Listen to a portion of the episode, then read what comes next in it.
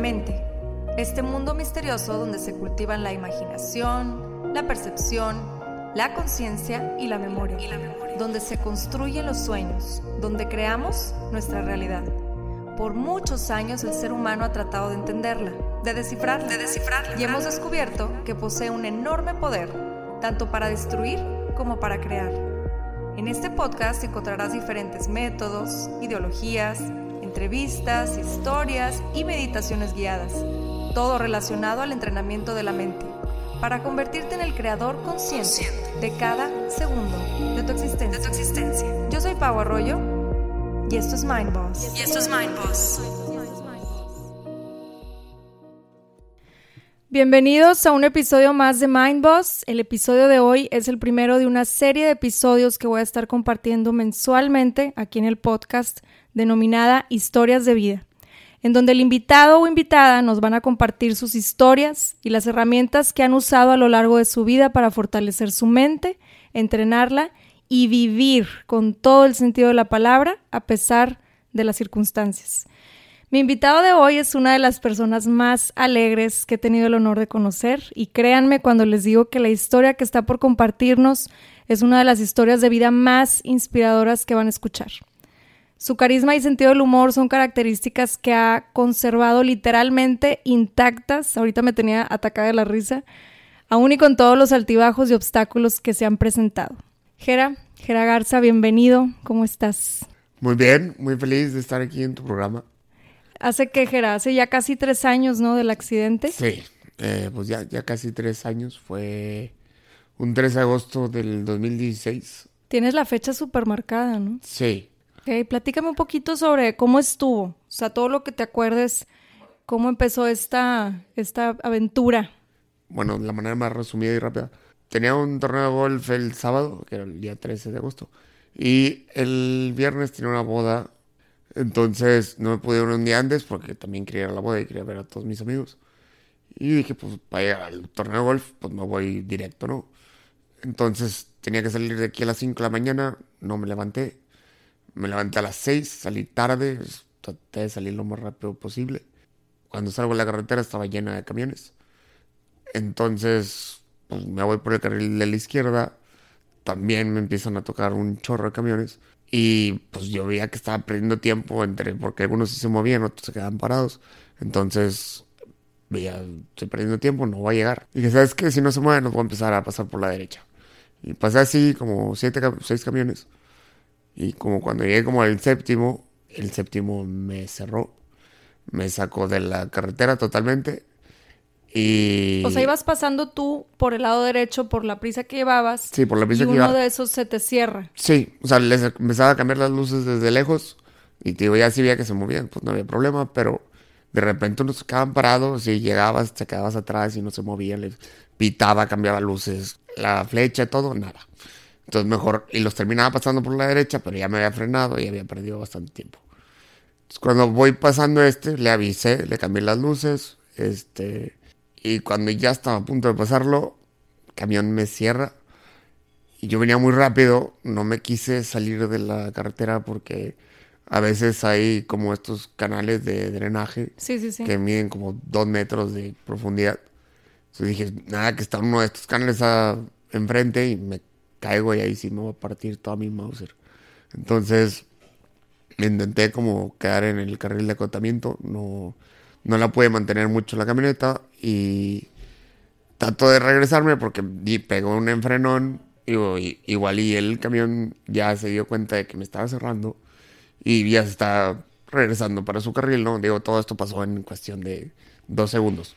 Entonces regreso como que al carril izquierdo, pero el camión me sigue cerrando, entonces el cofre se mete abajo de la caja del camión y después le pasa las llantas por encima, siento donde la parte de atrás de la camioneta se levanta y de repente empezó a dar vueltas a lo loco. Yo escucho como que un vidrio truena, que en realidad el vidrio no tronó, yo me pegué con la cabeza con el vidrio, cierro los ojos porque dije, pues se quebró un vidrio, entonces no me vayan a caer en los ojos y aparte me voy a quedar ciego, ¿no? Y en ese momento, o sea, en el momento en que empiezas a dar vueltas, ¿qué es lo primero que pasa por tu mente? todos dicen de que la película y así de tu vida, pero no pasó nada. pasó gris. No, yo la verdad estaba, o sea, fue lo que me pasó por la cabeza fue cierra los ojos para que no te vayas a quedar ciego. Y sí venía pensando un poquito de que, pues, pues estoy en medio de un choque a ver si la libro, ¿no? Entonces, ya estaba dando vueltas la camioneta, dio 5, 10, 15 vueltas, no sé. La única, la única cosa que recuerdo es ya donde empieza a arrastrarse la camioneta. O sea, el sonido este como del... donde ya, ya se estaba acabando. La camioneta por esto estaba boca abajo. Abro los ojos, me volteo a ver y no podría creer lo que estaba viendo. Estaba entero. O sea, no tenía una gota de sangre, un hueso roto. Nada. O sea, nada, nada, nada. Pero estoy diciendo absolutamente nada. Bueno, tenía una cortada en la cabeza donde me había pegado con el video, pero no me da cuenta porque estaba boca abajo. Y digo, de hecho, me reí y dije, no puedo creer lo que pasó. No, que la haya librado así está bien cañón. De hecho, dije, déjame agarrar mi celular, ahorita voy a grabar un video de que este, algo para ver qué le hago. Y, y también al mismo tiempo digo, bueno, déjame salgo en la camioneta, ¿no? Porque no va a ser que esto... Explote o algo. Sí, esté encendido, va a explotar o algo. Entonces tenía los brazos bien pescados del volante. Y digo, bueno, déjame quito el cinto para poderme salir. Donde quiero quitar el brazo, no lo puedo mover. Entonces dije, ah, caray. Entonces creo que sí pasó otro, déjame calo el otro brazo, tampoco. dije, no, entonces igual y si me pude que me haya lastimado algo, no me voy a mover. yo creo que va a venir el camión a ayudar. Y no pasaron ni cinco segundos y me desmayé. Entonces, ya a partir de ahí, nomás tengo como un flashback de donde empecé a escuchar mucho ruido, que era la motosierra que estaba cortando la puerta de la camioneta. Y estaban los rescatistas y me dijeron, tranquilo Luis. Luis es mi primer nombre para los que no saben. No me digan así, gracias. Este, Dígale Gerardo. Sí, eh, por favor. Me dicen, tranquilo Luis, ya te vamos a sacar, aquí está tu hermana con nosotros.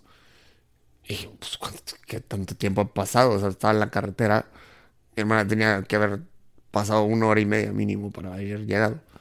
Y dije, ok, está bien. Y de repente otra vez me desvanecí. Y hasta dos semanas después me levanto ya en el hospital. Ok, o sea, eh, eh, del momento en el que te dicen, aquí está tu hermana con nosotros, te desvaneces. Sí. Y hasta dos semanas después. Sí, eh, pues entré en coma, y bueno, tuve unas, una, bueno, un día completo estuve ahí casi en, cirugía y luego, digo, entré en este coma y durante ese coma que tuve, tuve muchas alucinaciones que la verdad eran bastante reales. ¿Cómo cuáles nos puedes compartir? Están medio locas, pero bueno, la que te puedo decir que va más relativa con la historia era que o sea, yo creo que abrí los ojos, o sea, mi mente captó algo en ese momento, cosas así. Porque veía, veía a los enfermeros, al doctor que me atendió. O sea, en ese tiempo lo estaba viendo en, en, la alucinación. Pero ya cuando me desperté los vi. Y, sí eran. Sí, eran ellos. Entonces, la cosa, la cosa era que yo me despertaba y decía, o sea, estaba en el hospital y decía, ay, caray, ¿qué hago aquí? ¿No? Entonces me, levantaba a la cama, agarraba mis cosas, me cambiaba y vámonos. Y de hecho salía y me iba, me iba a un antro, salía y... sí, es lo que hacías antes, ¿no? prácticamente. Eh, ya cuando empiezo, ya me despierto y empiezo más o menos a estar como entre, en este lapso entre qué es, qué es verdad y qué no. Porque pues, para mí era, yo ayer me levanté, ayer me salí de aquí, ¿no? Porque en uno de esos me había topado una amiga y a Dal Ramones. Me preguntas, ¿por qué? eh, y decía, ayer yo salí y me topé a, esta amiga y a Dal Ramones, ahí estaban. Pregúntale si no me crees. te volviste loco. Y yo, no, te lo juro, si me puedo parar. Entonces, cuando le empiezo a decir esto a un amigo, me dice, te lo juro, no, no te podemos mover. Entonces le digo, ¿sabes qué? Pues te lo compré ahorita, ¿no? ayúdame a ponerme de pie. Y me dice, no te podemos poner de pie, te vas a caer o algo. Y yo, no, claro que no. Bueno, entonces entre mi necedad me orillaron, o sea, me sentaron en la orilla de la cama y me estaban agarrando de atrás. Ujú. Me dice, ándale, ponte de pie. Y pues, quería como que empujarme y no podía. Entonces, O sea, tú estabas mandando, tu, tu, tu mente estaba Sí. mandando la señal, más Ajá. no respondía. sí, entonces. Y entonces era donde, donde ya me empezaron a dar así como estos golpecitos de realidad. Y veo que no se mueve. Entonces ya dije, ok. Ya, yo creo que ya sé qué es lo que está pasando. Tráiganme al doctor, ¿no? Entonces ya llega el doctor. Para esto, yo traía un tubo que me salía de la garganta. eh, no podía hablar. Pues era entre señas y que me leyeran la boca. Entonces veo dónde entra el doctor y como que me intenta decir, oye, pues, o sea, sí sabía cómo dar la noticia, pero me la quería disfrazar o algo así. Y le digo, o sea, es que no me la disfraces, dime las cosas tal como son, qué, qué es lo que me pasó, ¿no? Entonces ya me dice, traes una lesión de C3 a C6, o sea, en las cervicales. De la C, C3 a C- la C6. ¿Ok? Entonces me dice, básicamente, o sea, a partir de ahí, te fregas de ahí para abajo. Me dice, ahí también corre mucho la, lo respiratorio, por eso traes el respirador. Y lo más probable es que lo tengas que usar por el resto de tu vida. Para esto era un respirador del tamaño de la pared, o sea, como una computadora vieja.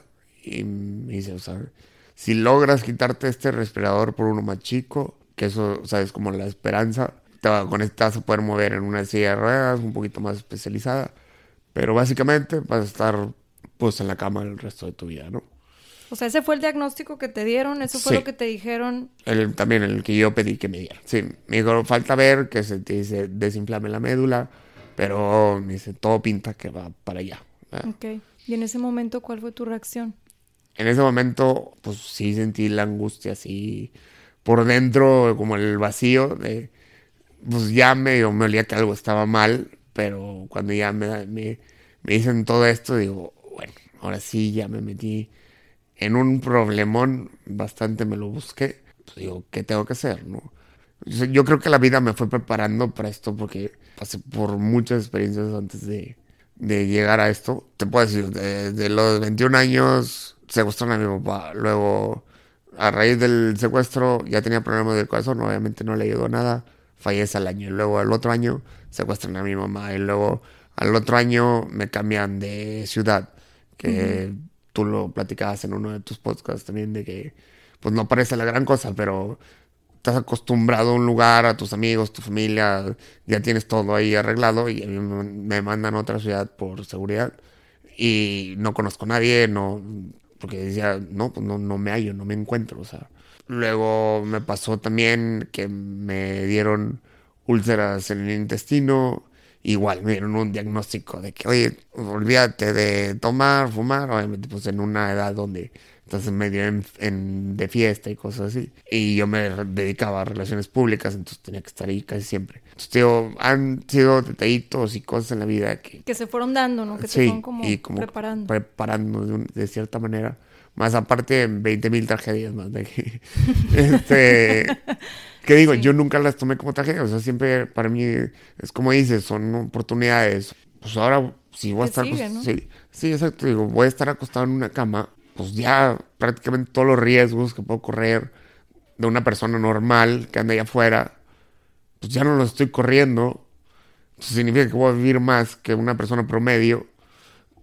Y, pues, ¿qué? Quiero pasar aquí 60, 70 años acostado.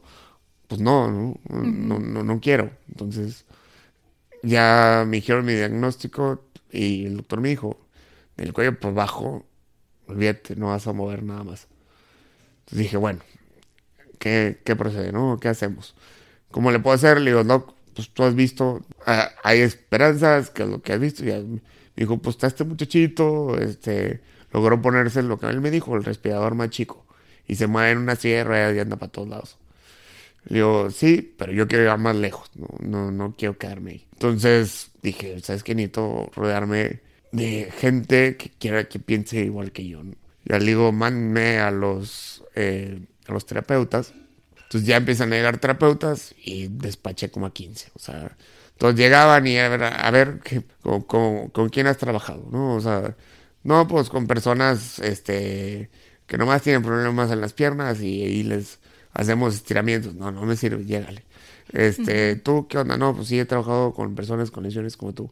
¿Y qué les haces? Pues le muevo aquí y allá para que no se contracturen. No, tampoco. Este, o sea, tú, tú, ibas por un objetivo, tú te pusiste un objetivo. Sí, yo dije, me quiero, yo decía, me voy a rehabilitar totalmente al cielo. Ya le digo, no, necesito, necesito a alguien que piense igual que yo. Hasta que llega esta persona, el cubano, que le decimos, Israel, muy solicitado el muchacho, y ya por fin da, llega al hospital, va conmigo, y me dice, yo te pongo de pie. dije, esa es la mentalidad que quiero. Sea cierta, no sea cierta. Esa es la mentalidad que pero necesito. es la, es la que ocupo, es la que necesito. Dije, tú y yo vamos a trabajar. Dime qué es lo que tengo que hacer y full, o sea, 100% lo que tú me digas. Entonces ahí fue como el donde empezamos de todo esto. Y ahí va full y entonces es donde empiezo a ver estos cambios que, que de repente, oye, ya estoy moviendo los hombros, oye, ya estoy moviendo tantito el codo, ya estoy moviendo un poquito el brazo. ¿Y esto Este, cuánto tiempo después del accidente? eh, cuando empecé a ver un cambio más significativo, yo creo que fue a partir de los seis meses. Yo creo que lo pude haber visto un poquito antes y un poquito mejor si hubiéramos empezado un poquito antes.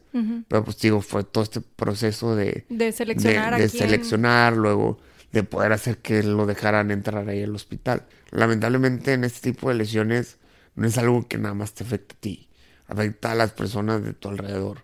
O sea, era tanto mi mamá, eh, la persona que nos lleva en la casa y Chelly, que ha estado con nosotros 15 años, se vino también, o sea, dejó a su familia para venir, venirme a cuidar, a- o sea, estar con mi mamá y ayudarme a mí también a darme de comer y todo esto en el hospital. No puedo estar más agradecido también de todas las personas que estuvieron en el hospital. Yo, que, ¿sabes qué? Esto va, va para largo el tiempo que voy a estar aquí. Va a llegar un momento donde la gente se va a acostumbrar, ¿no? Que tiene que llegar a su vida normal. Porque pues, cuando recién me levanté, me enseñaron una foto de la sala de espera, pues estaba en cuidados intensivos. En cuidados intensivos no es como en, en la habitación regular que te dejan Pa' que estar todo todo, el número de personas y que pueden estar ahí al mismo tiempo. Al principio eran dos personas, pueden estar, entonces se tenían que estar rotando. Me enseñaron una foto de la sala de espera llena, o sea, la sala de espera tenía como seis sillones a lo largo, toda llena. Y puedo presumir que los 300, no fueron 365, pero ponle tú 350 días que tuve, que estuve en el hospital, siempre estuvo gente. Qué padre. Sí, bueno, bueno, en, en lo anterior que me preguntabas, tío, me desvié un poquito la pregunta, pero te digo, había esto en lo que yo veía, o sea, digo, no, lamentablemente no nada más te afecta a ti, afecta al resto de las personas. Sí. Entonces, pues de cierta manera veía a mi mamá triste, veía a mis amigos, o sea, que no podían creer lo que estaba pasando, porque también, pues tú me conocías, o sea, persona alegre, persona siempre feliz, o sea, en- entonces todos eran de que no, pues esto no es lo que veíamos para él, ¿no? Menos el pronóstico que ya estaba dado, entonces hasta cuando entraban al cuarto del hospital los veías de que entrar despacito y, y con la voz baja de que, hey, Jera, ¿cómo estás? O sea, háblenme normal, o sea, de que estoy sí. bien, ¿no?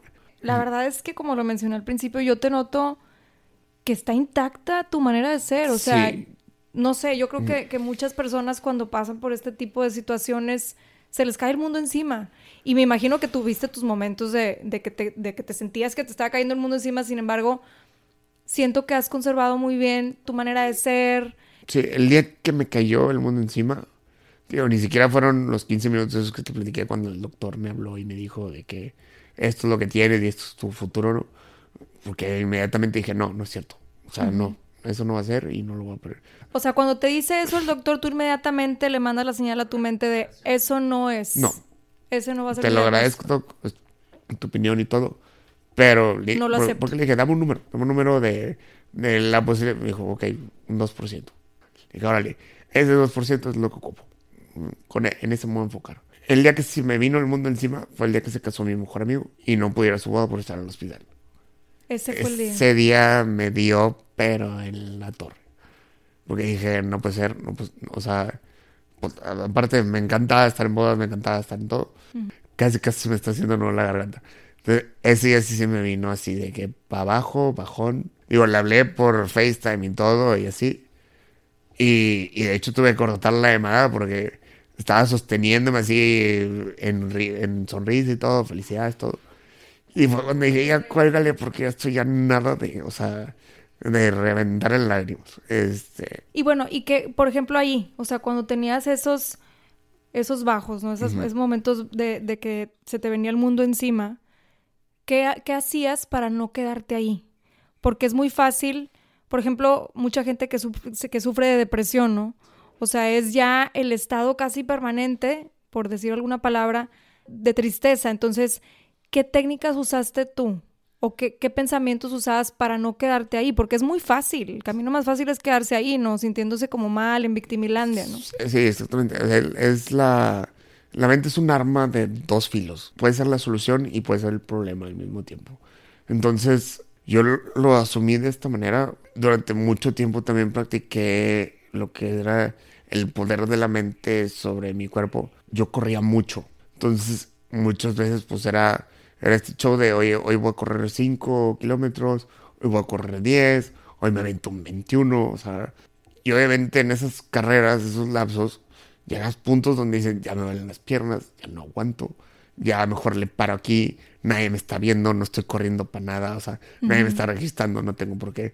Pero era decir, no, ¿sabes qué? No, no, no, no, no que todos esos pensamientos son el, el, cómo nos autosaboteamos, ¿no? Exacto. O sea, es tu cuerpo diciéndote, diciendo, ya, relájate, o sea, ya, ya, siéntete cómodo, ya, no batalles, ya. Sí, sí, sí. Entonces yo era, no, no, no, no, lo tengo que completar y tengo que llegar a los 21, lo tengo que completar, tengo que llegar a los 5, lo tengo que completar, tengo que llegar a los 10. Si puedo darle un estirón más, le doy un estirón más. Entonces, sí es, es normal, o sea, de una persona digo, llegar y pues, de repente, ay, este, este diagnóstico y por lo que estoy pasando y por qué y cosas así. Sí, sí, sí. Y, y era, tío, es, es como, como un caballo, o sea, se te está yendo chueco y le aprietas y... Lo enderezas, ¿no? Sí, lo enderezas y decir, no, no, no, hey, regrésate al lugar donde estabas. Que a mí el doctor me dijo, es que tu posibilidad de de poderte recuperar es un 2%. Entonces tú decidiste ahí enfocarte en, en, la otra posibilidad. En, el 2%. Sí, sí, sí, o sea. Nada más el 2%. No, o sea, si yo, si yo me pongo a pensar en el otro 98%, ni siquiera le estoy dando la oportunidad al 2% de que realmente pueda llegar a suceder. Que, que suceda o no suceda, quién sabe, no sabemos. Pero si me enfoco en el 98%, definitivamente no va a suceder. Es que como dicen una frase, ¿no? En lo que te enfocas es lo que crece es lo que estás generando más de eso. Entonces siento que tú aplicaste muy bien eso de, ok, pues entonces me enfoco, llevo toda mi atención y mi energía a ese 2% que me está diciendo que tengo de, de, posibilidad. ¿Qué papel ha jugado tu mente en este proceso? Bastante. Puede ser la solución y el problema. Si te quedas muy clavado en el problema, te puedes hundir y quedarte ahí para siempre. Entonces, o también pasa mucho este, esta cosa de, de ver al pasado que muchas veces sirve como impulso este, o motivación. De decir, ahí, ahí es donde quiero estar, quiero volver a regresar a esto. Pero pues también, si te quedas clavado ahí, ahí te quedas y no, no, no avanzas. O sea, no, no vives el presente, no vives el futuro. Entonces, es ah, bonito para agarrar motivación y, y órale, salte y decirle para adelante. Entonces... Entonces tú podrías decir que tu diálogo interno, o sea, tú contigo mismo es constantemente jalarte hacia lo positivo. Sí. ¿Ha sido una lucha? Eh, una lucha sí que tú digas como que, ay, estoy batallando demasiado. No, yo ahorita ya ni siquiera me acuerdo. O sea, llega un punto donde ni siquiera me acuerdo que tengo este problema. Yo, yo estoy concentrado de que, oye, en las mañanas mi terapia, de hecho, cuando no estoy haciendo terapia, estoy tratando de ver noticias, que pasa en el mundo normal, tratando de reincorporarme o sea, las cosas que hacía antes, luego con los mismos terapeutas, de que, oye, ¿sabes qué? ¿Qué podemos hacer? De hecho, esta semana ya van dos días que me pongo de pie, eh, o sea, con la ayuda de ellos, y han ido saliendo cosa tras cosa tras cosa y progreso tras progreso. O sea, la mente la tengo ocupada 100% del día. O sea, de por sí era una persona hiperactiva antes, que era, pues mucho era físico, ahora pues que no es tan físico, pues todo se carga en la cabeza, entonces ¿Tú crees en el poder de la mente para sanar? Totalmente. Tenemos todos los mecanismos biológicos y neurológicos para poder conseguir que, lo que queramos. De hecho, te puedo dar una explicación y es de las que más padre y más me gusta contar. Porque el año pasado viajé a Bangkok para inyectarme células madre, que era como la solución, una de las soluciones que encontramos que pueden ayudar a mi experiencia. Entonces me operan, me inyectan las células madre, el doctor me dice, ¿sabes qué?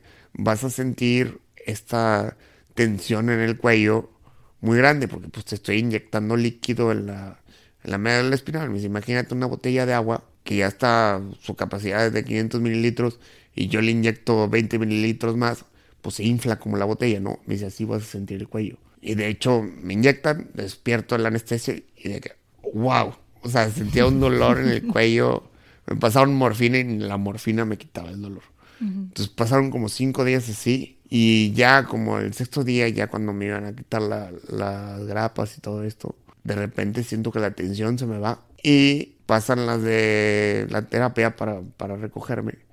Y ve la almohada, para esto todas pues, están hablando tailandés, no tengo la menor idea de lo que están diciendo, pero veo como esta cara de preocupación y consternación. Entonces Eh, digo, ¿qué pasó? O sea, dime, ¿qué onda? Entonces, apunta la almohada, la volteo a ver y la almohada está manchada. Un dos tercios de la almohada están manchados. ¿Manchados de? De un, líquido que me había salido del cuello. Entonces, porque ya se me había cicatrizado un 99%, me quedaba un huequito. Y de ese huequito salió el líquido. Entonces, el doctor hindú, con, digo, con inglés medio acento tailandés, o sea, sí. Y yo también con mi inglés de acá, entonces, entonces yo nomás le digo, oye, Doc, ¿qué onda? O sea, la neta, dejé de sentir la tensión del caído y casualmente hay, o sea, un charco en mi almohada. este, entonces, digo, son las células madre que se me salió, ¿no? Y me dice, no, o sea, te inyecté de una manera muy profunda, no hay manera.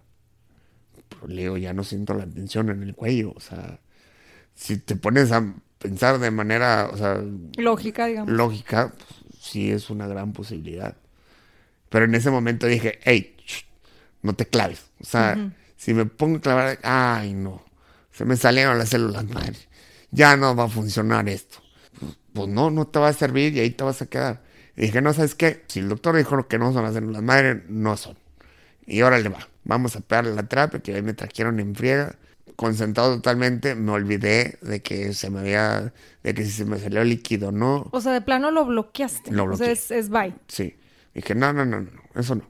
Entonces. Eso habla mucho de tu fortaleza mental. Estoy, estoy aquí y aquí voy a estar dos meses, o sea, no voy a estar dos meses lamentándome, este, si se me salió líquido o no, o preguntándome, porque no me voy a dar cuenta este tiempo. Y aún así dije, por más que quiera y le diera al doctor, no lo voy a sacar del no. O sea, Nomás me voy a quedar yo con eso, ¿no? Me dicen, a los seis meses, tómate una resonancia magnética. Me tomo la resonancia magnética, se las mando. Y me mandan una carta de regreso diciéndome, gracias, ya vimos la resonancia, vimos que hubo un avance. Y yo, ok, ahí también me, me aplaudió y todo, pero digo, oye, pero pues dame un número, ¿no?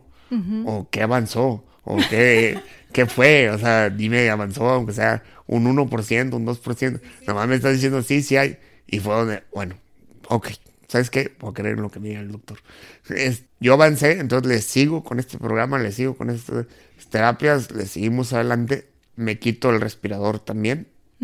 También de una manera más o menos así. O sea, no solamente te fuiste del respirador enorme a uno chiquito, sino que ahorita estás, digo, si lo vieran aquí, estás sin respirador. Sí, sí, también cambié al respirador chico, luego terapias, ya llega un punto donde me dicen, oye, pues, ¿sabes qué?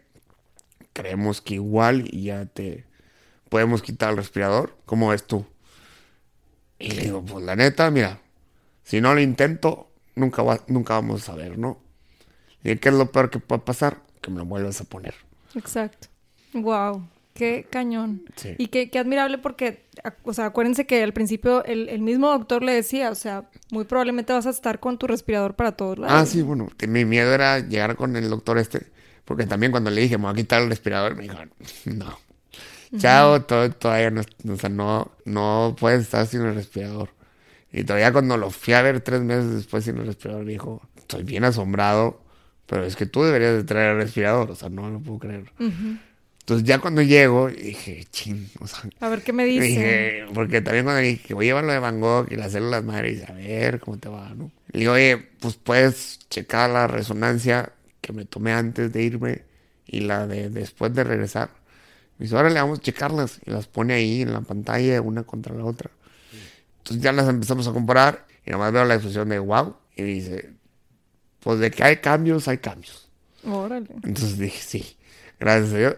Y digo, mucha parte fue de lo de, pues no clavarme en de que si se me salieron las células madre o no. Sí, sí, sí. El poder de la mente es bastante grande. Así como trato de rodearme de gente alegre, de gente que tenga el mismo pensamiento, de, o sea, tanto amigos como terapeutas, como colegas, todo.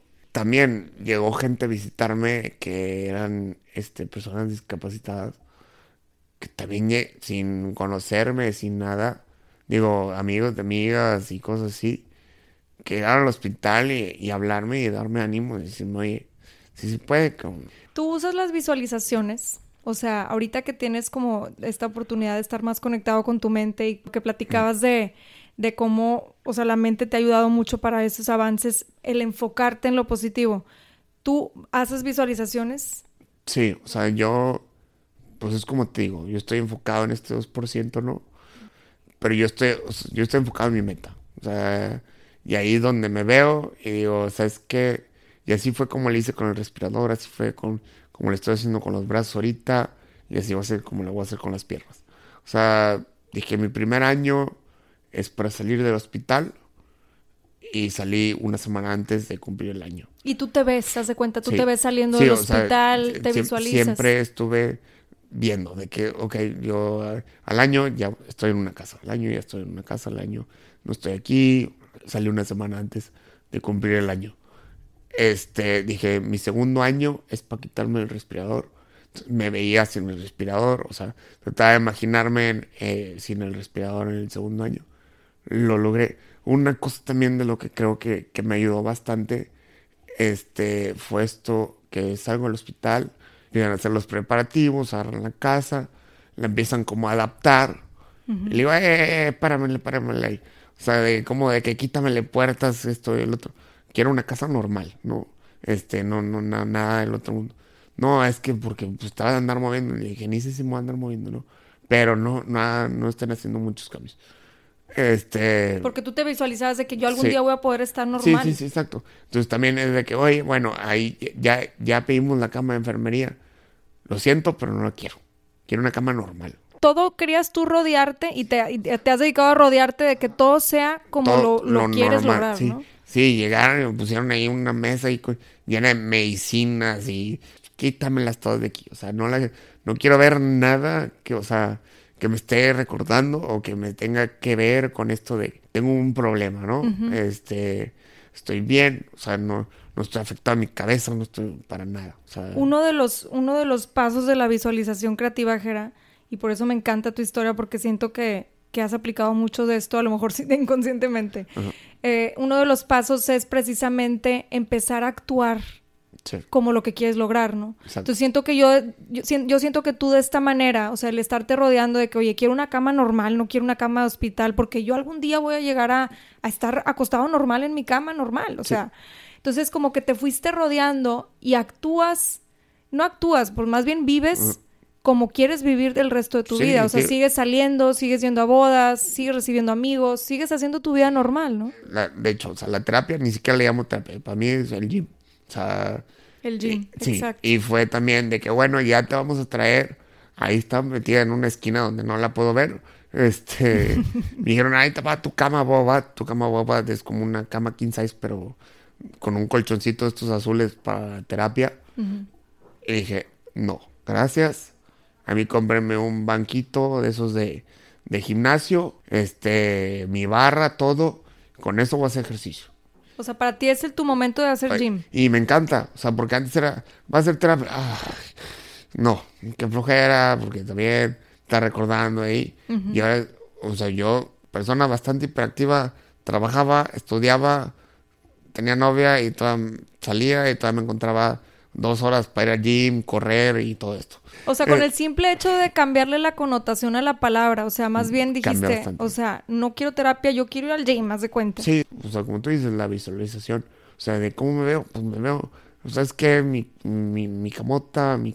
eh, Mi tele, Eh, mi- sí, mis amigos, todo, las fiestas, todo, todo. esto, o sea, y digo, eh, también cada quien nos toca nuestras peleas, nuestras luchas, y bueno, cosas de eso, es, es bu- buscar la solución, ¿no? O sea, tienes dos opciones, verle el lado bueno o el lado malo, tú, Exacto, tú decides por cuál te quieres ir. exacto. ¿Tú crees que todo tiene un para qué? Definitivamente sí. Antes mi, mi idea en la vida era, era, era mostrarle a la gente de que, este, estate feliz, no importa qué es lo que pase. O sea, el mensaje que yo quería transmitirle a la gente, tanto estando ahí físicamente o por medio de lo que eran mis redes sociales, Ujú. o sea, todo el mundo me agarraba como de risa, o sea, porque hubo un tiempo en donde dije, ok, quiero rodearme de gente pues, que piensa igual que yo, ¿no? Positivo, y trataba a la gente de, pues como dicen, trata a la gente como te gustaría que te traten. O sea, un amigo, es uno de mis mejores amigos, que lo conocí seis meses antes del accidente, y nos hicimos como... pues, como Brothers, ¿no? Sí, o sea, estábamos inseparables esos seis meses. Eh, es de las personas que no faltó ni un día al hospital. De las personas más cercanas que tengo. O sea, ¿cómo, cómo impactas a, la persona, a las personas de cierta manera? Y digo, en ese tiempo ese, ese fue mi para qué la vida. Y ahorita me llevaron también, me llevan con un señor Ujú. que me dicen, oye, esta, pues siempre me ha tocado, digo, estas personas que fueron a hablar conmigo, pero pues todos de que la manera positiva y si se puede y esto, el otro.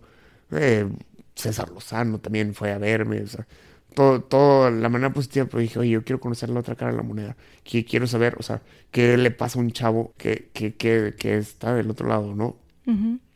Y en uno de estos viajes de llevarme con, con un, con un señor que me dicen, no hombre, este señor ha dado pláticas por todo el mundo, tuvo un accidente, o sea, con una, les- una lesión parecida a la tuya, me dice, trae respirador, eh, no se mueve, todo esto, pero él ha hecho conferencias, todo, ve a platicar con él, que te cita en su casa a las 4, pues órale va. Entonces ya nos recibe y empieza de forma muy drástica y me empieza a decir, ¿qué, qué tienes pensado hacer? Y le digo, pues todavía no, apenas estaba en curso lo de la ida a Bangkok y le digo, pues voy a la de Bangkok, no vayas.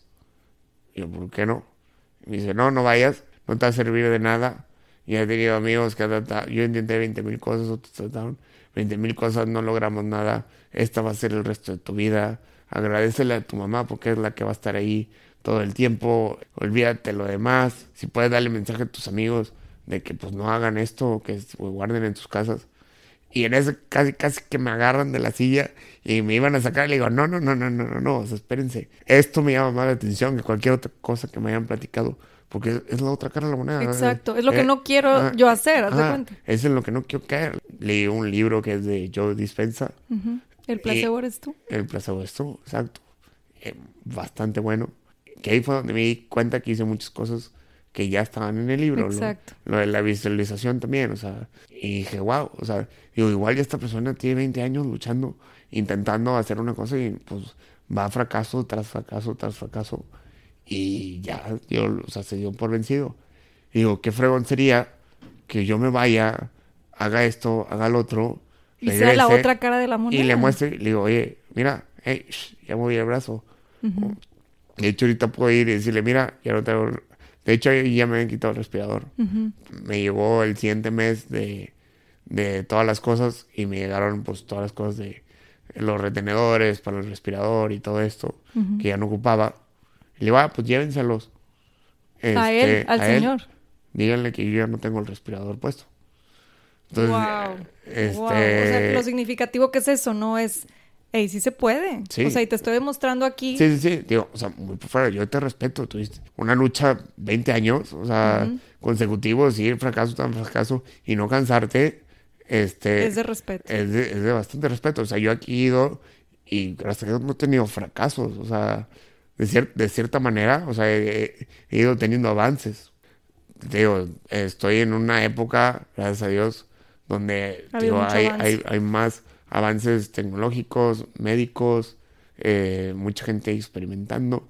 Y digo, yo, yo siento ahorita esta misión, ¿no? De, de tratar, digo, tampoco cada cosa que se atraviese, pero intentarlo, tratarle, pues yo tengo la energía, sé que tengo la energía, la mentalidad muy fuerte, entonces de, de oye, bueno, yo le voy a exprimir el 100% a esto, y si veo, o sea, si funcionó, pues oye, ¿sabes qué, hermano? Tú inténtalo, o sea, Exacto. sí se puede, eh, está este canal, está este medio, digo, yo tenía pensado irme a Bangkok ya dos semanas, y lo acabo de cambiar porque probablemente hay otro tratamiento que salió que está prometedor. Entonces voy a, voy a intentar acalar esto y pues si no sale, pues No no, sale nada, y ya, síguele. ni modo. Me voy al otro y también si no sale, pues ni modo. Yo le voy a meter todas las ganas y si vemos y logramos algo, pues bueno, a darle para adelante, a enseñarle al mundo Que sí se puede. que sí se salió y si no, oye, pues ¿qué hiciste mal? Para que lo puedas corregir y pues volverlo a intentar y, o sea, tratar de hacer una solución. Porque pues entre más personas seamos lo que los estamos intentando, más podemos encontrar una solución más rápido. Exacto, exacto. Entonces yo, yo creo que ese es tu para qué, ¿no? Ahorita, Sí. Jera, o sea, el, el- el poder lograr tú sanarte, recuperar movimiento y tu vida anterior y también mejorar la, la, la futura. Más yo creo que también mucho tiene que ver con esta parte de, de, de mostrarle a la gente que está pasando por algo sim- similar que sí se puede, ¿no? Sí, o sea, quiero encontrar manera de cómo ayudar. Escuché tus podcasts, estoy, te, lo, te lo dije en persona, pero estoy impresionado, impactado con, o sea, cómo lo manejaste, porque dije, bueno, me voy a aventar uno por día, me los aventé todos en una hora, porque hasta eso los escuché rápido, pero, o sea, le puse el por dos. Este, digo, no, nu- nunca había escuchado podcast antes porque, porque fueron, fue esta modita, ¿no? De, de que empezó y de repente todo el mundo ya escuchaba podcast y yo, ay, sí, ahora todo el mundo escucha podcast y así. Y luego, ay, ahora una de mis amigas resulta que hace podcast. Este, ya había visto yo en un, en un, en un late show de una chava que decía, no, yo los escucho y como soy multitasking, y yo digo, yo también soy multitasking, este, lo escucho más rápido, ¿no? En el por dos.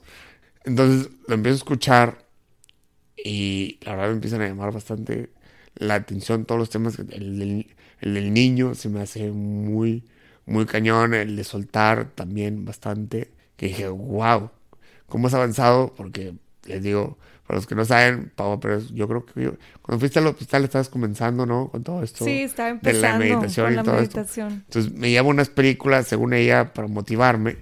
Eh, Este. Y había lleva tres, que era uno de uno en una silla de ruedas, otro de un niñito ciego, y el otro, no sé, vamos a decir, el de un niño con cáncer, una cosa así. Claro que no, Eh, mentiroso. Entonces decimos, ok, otra vez por traerme las cosas este, más dramáticas Positivo. pero vamos a ver la del niñito ciego, ¿no? Yo creo que esa va a tener la que va a tener un final más feliz. Y bueno, para no hacerse las más, cuento más largas, el niño ciego se muere este, porque no sabe nadar y, y cae en un río por ser ciego este, y se muere. Este, yo casi terminé consolando a Pau en el hospital porque estaba muy triste porque se murió el niño. Sí, o sea, fue un Eh, fail, eh, un sí, fail sí, fue un fracaso. Y yo, por favor, tráeme más películas así. Yo casi me reí, no quiero ser feo, pero este, sí vi a Pau medio consternada de, de que se estaba fracasando. En, En el intento. Sí. Y no te preocupes, Pau, va a haber una segunda oportunidad. Definitivamente la hubo y está triunfando con todo. Les digo que este güey no ha cambiado nada, está igual. Este, digo, muy por fuera de que se ve en el aspecto físico, o sea, tú me ves, o sea, como estoy hablando ahorita, estoy, o sea, muevo mucho los hombros, muevo mucho los brazos, pues digo, era una persona muy dinámica, muy, de que se agarraba de hablar y platicar, y mi plática no verbal era un 90%, o sea, sí, Sí, sí, sí. la usaba, o sea, yo, sí, Manoteabas Ah, y... Sí, to- digo, a- aparte de que leí libros y todo esto, o sea, era de manoteo, o sea, acercamiento, eh, o sea, todo, todo, todo. Y esta nueva experiencia que estoy, que estoy viviendo, ya no la puedo usar. Entonces ahora, como que era parte mucho de lo que me ayudaba a- de mi gracia y, y de ser chistoso con todo el mundo. Y ahorita es, oye, nada más con la voz. Pues, a ver qué haces, ¿no? Exacto. Entonces, entonces ahí donde digo, pues a evolucionar también en este aspecto y he ido de cierta manera avanzando, pero te digo, ves partes de mi cuerpo donde estoy platicando y, y de hecho estoy moviendo los hombros, estoy moviendo la cabeza, o sea, en el esfuerzo, donde estoy mandando como quiera las señales como antes, donde yo estaba pues de Sí, esto hago para mover el brazo, esto hago para O sea, mover estás el- mandando las señales a tu, a tu mente, ¿no? A tu cerebro de, hey, todavía quiero seguir. Sí, yo todavía lo estoy haciendo y, te- y se mueve el hombro y se mueve el brazo y se mueve el otro. Digo, no nos están viendo, no crean que estoy levantando el brazo de para arriba y para abajo. Pero, Sí, o sea, son movimientos movimiento. marcados este, de una expresión no verbal. O sea, Exacto. digo, en todo- fui, fui al CRE también, que es increíble. O sea, digo, ya, ya te rodeas de gente de los tuyos. Entonces, este, o sea, está, está lleno de gente. o había un niño más motivado que yo. Entonces, eh, que decía yo, wow. Porque digo, bueno, de cierta manera a mí me tocó esto a los 28 años. Yo, yo creo que tuve el- en mis 28 años recorrí la de una vida de 50. Entonces, de cierta manera viví mucho. Entonces digo, ok, o sea, de- por esa parte no me siento tan mal. Porque he exper- he experimentado y vivido bastante que, que, otros, que otros no viven en 50 años. Eh, Viajes, salidas, este, mm, experiencias de todo. O sea, que digo, wow, o sea, pasé por muchas cosas. Pero me toca ver de repente a un chavo de 15 años y digo, hijo, eso, yo creo que ahí sí estaría bien cambiada. Porque o- o a uno de los que le pasó, que yo lo admiro bastante, le pasó sus 23 y es donde dices, hijo, a esa edad vas empezando, o sea, todo, o sea, tu carrera, tu... A salir un poquito más. Sí, a salir más, a conocer, este, que, que- que ligas, que novia, que esto, que el otro, que si te casas, si quieres, o sea, todas las oportunidades que tienes se absorben en, en, en esa, en ese rato. Es donde yo digo, bueno, yo tuve también una suerte a la edad que me tocó, o sea, este, de cier- sí, me, sí me faltan ciertas cosas, pero digo, la mayoría de las viví. Sí, has vivido un chorro de cosas. ¿Cómo te ves en 10 años? Ya me veo con familia, casado, varios hijos regados. No, no es cierto. Eh, eh, eh, este, eh, no, no, esperemos que no. No, yo quiero mi familia, este, mi casa y un negocio. Bueno, varios, esperemos. Y en cuanto a mí, por lo menos un 70% de mi recuperación. O sea, igual y tengo que usar muletas, igual y tengo que usar un andador, igual y tengo que usar una ruedas, pero de que me voy a poder parar, de que voy a estar moviendo los brazos, los voy a estar moviendo. Definitivamente no va a haber duda alguna. Correcto. Qué padre, Jera. Muchas gracias por compartirnos esto. Y por último, me gustaría que nos dejaras un mensaje, le dejaras un mensaje a toda la gente que nos está escuchando hoy, a toda esa gente que se siente estancada o frustrada. ¿Qué mensaje les dejas? Eh, no rebasen por la derecha camiones en la carretera.